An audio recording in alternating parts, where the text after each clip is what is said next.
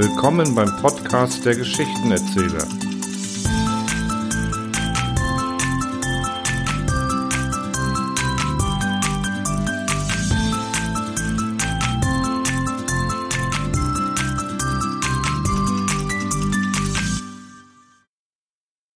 Wie eine alte Münze, eine gute Familiengeschichte und die väterliche List eines Professors junge Herzen zueinander finden lassen kann.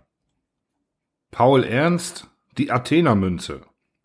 Einem Gelehrten einer kleinen deutschen Universitätsstadt, welcher verwitwet mit seiner einzigen Tochter zusammenlebte, war ein junger Mann befreundet, der sich in eben derselben Wissenschaft als Privatdozent niedergelassen, in welcher der alte Herr die ordentliche Professur bekleidete. An einem Abend waren die drei befreundeten Personen in dem behaglichen Arbeitszimmer des Gelehrten versammelt. Rings an den Wänden erhoben sich hochgebaut gefüllte Bücherschränke, auf dem Schreibtisch vor dem Fenster standen sauber geordnete Pappkästchen mit gesammelten Notizen, lagen Papiere. Um den runden Tisch in der Mitte saßen die drei. Warm leuchtete das Licht der elektrischen Lampe durch einen gelbseidenen Schirm auf den Tisch, auf die Weingläser eine Flasche Falerner, den Lieblingswein des alten Herrn. Die junge und anmutige Tochter hatte eine alte Silbermünze in der Hand, die der Vater aus seiner Sammlung vorgeholt. Eifrig beschaute sie das Gepräge, indes ihr die Locken in das leicht gerötete Antlitz hingen. Es ist ein Athenerkopf auf der einen Seite, sagte sie. Die Eule und der Ölzweig auf der anderen. Und hier, hier steht auch das Alpha und das Theta. Das muss eine Münze von Athen sein.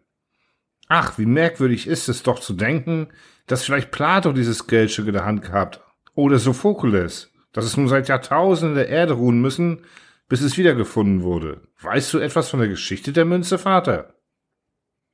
Der Vater goss dem jungen Freunde und sich von dem leuchtenden Wein ins Glas. Er sagte, betrachte sie genau, das ist ein seltenes Stück. Sie ist fast wie vom Prägstock. Sicher hat sie ein alter Geizhals aus der Münze bekommen und mit anderen Stücken in einen Topf gelegt und frisch vergraben. Die Tochter strich die zierlichen Locken zurück und machte ein schmollendes Mündchen. Indessen der Vater fortfuhr, aber eine Geschichte will ich euch doch erzählen von ihr.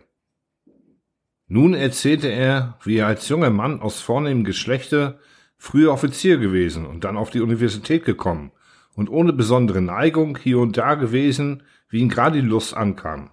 Dann hatte er sich zu dem damaligen Archäologen hingezogen gefühlt, viel bei ihm gehört, in seinem Seminar gearbeitet, hatte ihn auch in seiner Familie besucht, ich stand zu ihm genau so, wie Sie zu mir jetzt, lieber Herr Doktor, wendete er sich an den bescheiden zuhörenden jungen Mann. Dieser zuckte etwas zusammen, verbeugte sich verlegen und sagte, oh. Der alte Herr hatte gleich dem Erzähler, der nun selber alt geworden war und jetzt an seiner Stelle saß, eine einzige Tochter gehabt. An einem Abend saß er mit beiden zusammen, genau so wie wir heute. Es war auch Verlerner auf dem Tisch, denn mein Schwiegervater liebte den Verlerner gleichfalls. Und er hatte eine schöne Sammlung, weißt du, Kind. Die schönsten Stücke, die ich besitze, sind noch von ihm. Ich selber habe nie solches Sammlerglück gehabt. Und diese Athenermünze war das Schönste, was er hatte. Seine Tochter, die dann deine Mutter wurde, hielt die Münze in der Hand, gerade so wie du jetzt, und betrachtete sie, freute sich darüber, wie schön, ruhig und klar der Kopf gebildet, wie er in dem unregelmäßigen Rund gesetzt war. Ja, das Stück soll einmal nicht in fremde Hände kommen, wenn ich sterbe, das soll einmal deinen künftigen Mann haben. Das junge Mädchen wurde feuerrot bis hinter die Schläfen und ließ die Münze fallen. Ich bückte mich, sie bückte sich gleichfalls. Wir stießen mit den Köpfen zusammen, da wurde es mir plötzlich klar, dass wir uns lieb hatten. Ich fasste ihre Hand, sie sträubte sich, aber ich hielt die Hand fest, ging mit ihr zum alten Herrn, der mich und das zappelnde Mädchen erstaunt ansah und sagte, geben Sie sie mir zur Frau. Der Schwiegervater setzte die Pfeife ab, tat wieder einen hastigen Zug und antwortete, das ist wohl noch so eine Geschichte aus ihrer Husarenzeit her. Das Mädchen wollte sich verzweifelt freimachen, aber ich nahm sie nun auch in den Arm und sagte, Freilich, Schwiegervater, die Husaren haben immer Glück bei dem Mädchen. Naja, ich bin doch kein Husar, antwortete der alte Herr, weil er nichts Besseres zu sagen fand. Da musste ich lachen, denn er sah in seinem Schlafrock auch gar nicht husarenmäßig aus. Deine Mutter lachte mit. Zuletzt lachte auch der Schwiegervater, und dann paffte er ein paar Züge, goss ein, und wir feierten die Verlobung. Indem der alte Herr, welcher damals der Bräutigam gewesen, diese Geschichte erzählte, paffte er in den Pausen mit seiner Pfeife, denn auch er rauchte, wie damals der Schwiegervater geraucht hatte. Du hast ja jetzt auch eine Pfeife, rief lachend die Tochter. Der Vater sah an sich nieder, sah die beiden an, schmerzlich rief er aus, bin ich denn jetzt auch schon so alt?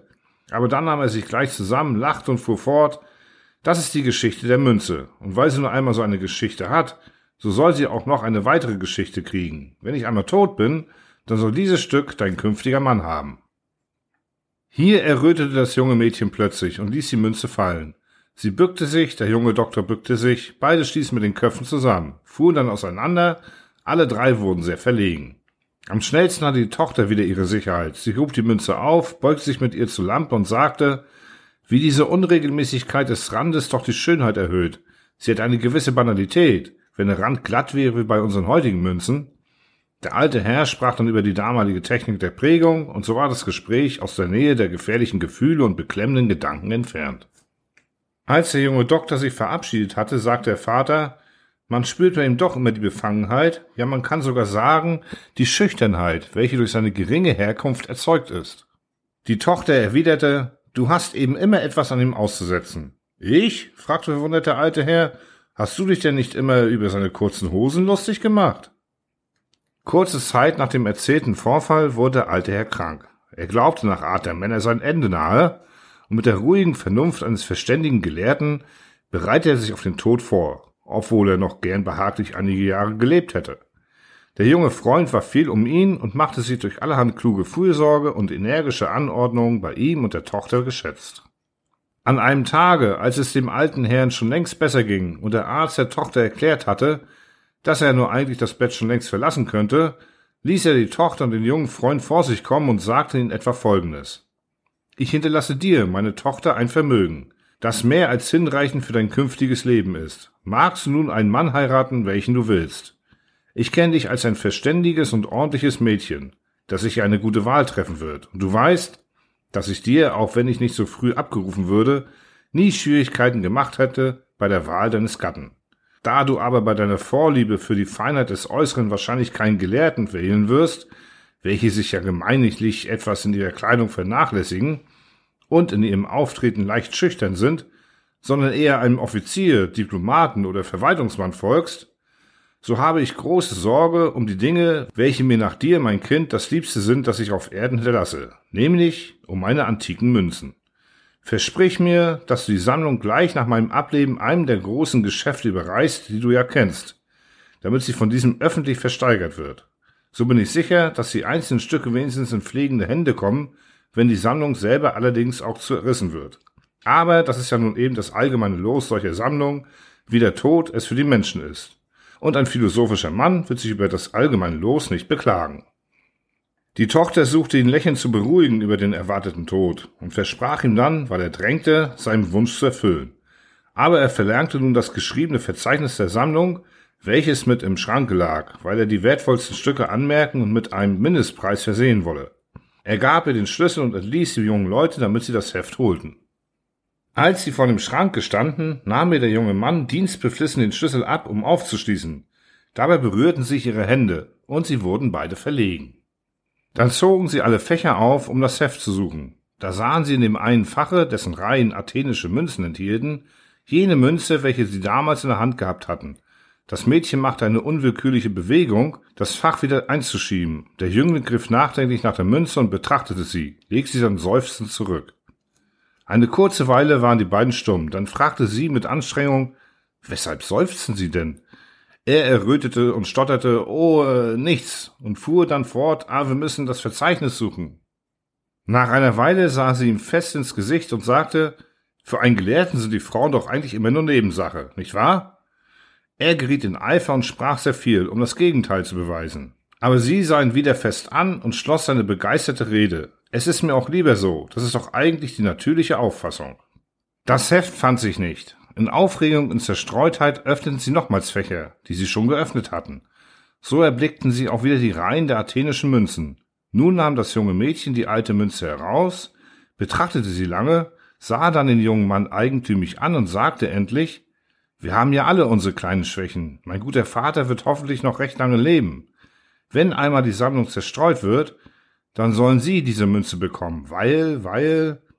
Nun überwand er seine Schüchternheit, oder vielleicht war es auch andersrum gekommen, denn wie es geschehen war, wussten sie beide nachher nicht zurecht. Kurz, sie hielten einander im Arme und küssten sich. Indem hörten sie den Gang des Vaters vor der Tür. Sie prallten auseinander. Das Mädchen nahm ihr Tuch vor das Gesicht. Der Vater trat ein im Schlafrock und mit der Pfeife und sagte, ich habe mir doch überlegt, dass es besser ist, wenn ich das Bett verlasse. Ich habe auch noch etwas zu arbeiten. Aber dann fiel ihm die wunderliche Stellung der beiden auf und er fragte erstaunt, aber wie kommt ihr denn hierher? Da blickte das Mädchen in dem Tuch mutwillig auf den jungen Mann. Dieser ging auf sie zu, legte den Arm um sie und sagte zu dem Vater, wir haben es so gemacht, wie sie uns von sich erzählt haben. Glaub ihm nicht, warf die Tochter lachend ein, er ist nie Husar gewesen. Das hätte ich doch nie gedacht, dass du einen Gelehrten heiraten würdest, sagt der Vater. Und? Habt ihr auch den Münzenschrank wieder zugeschlossen?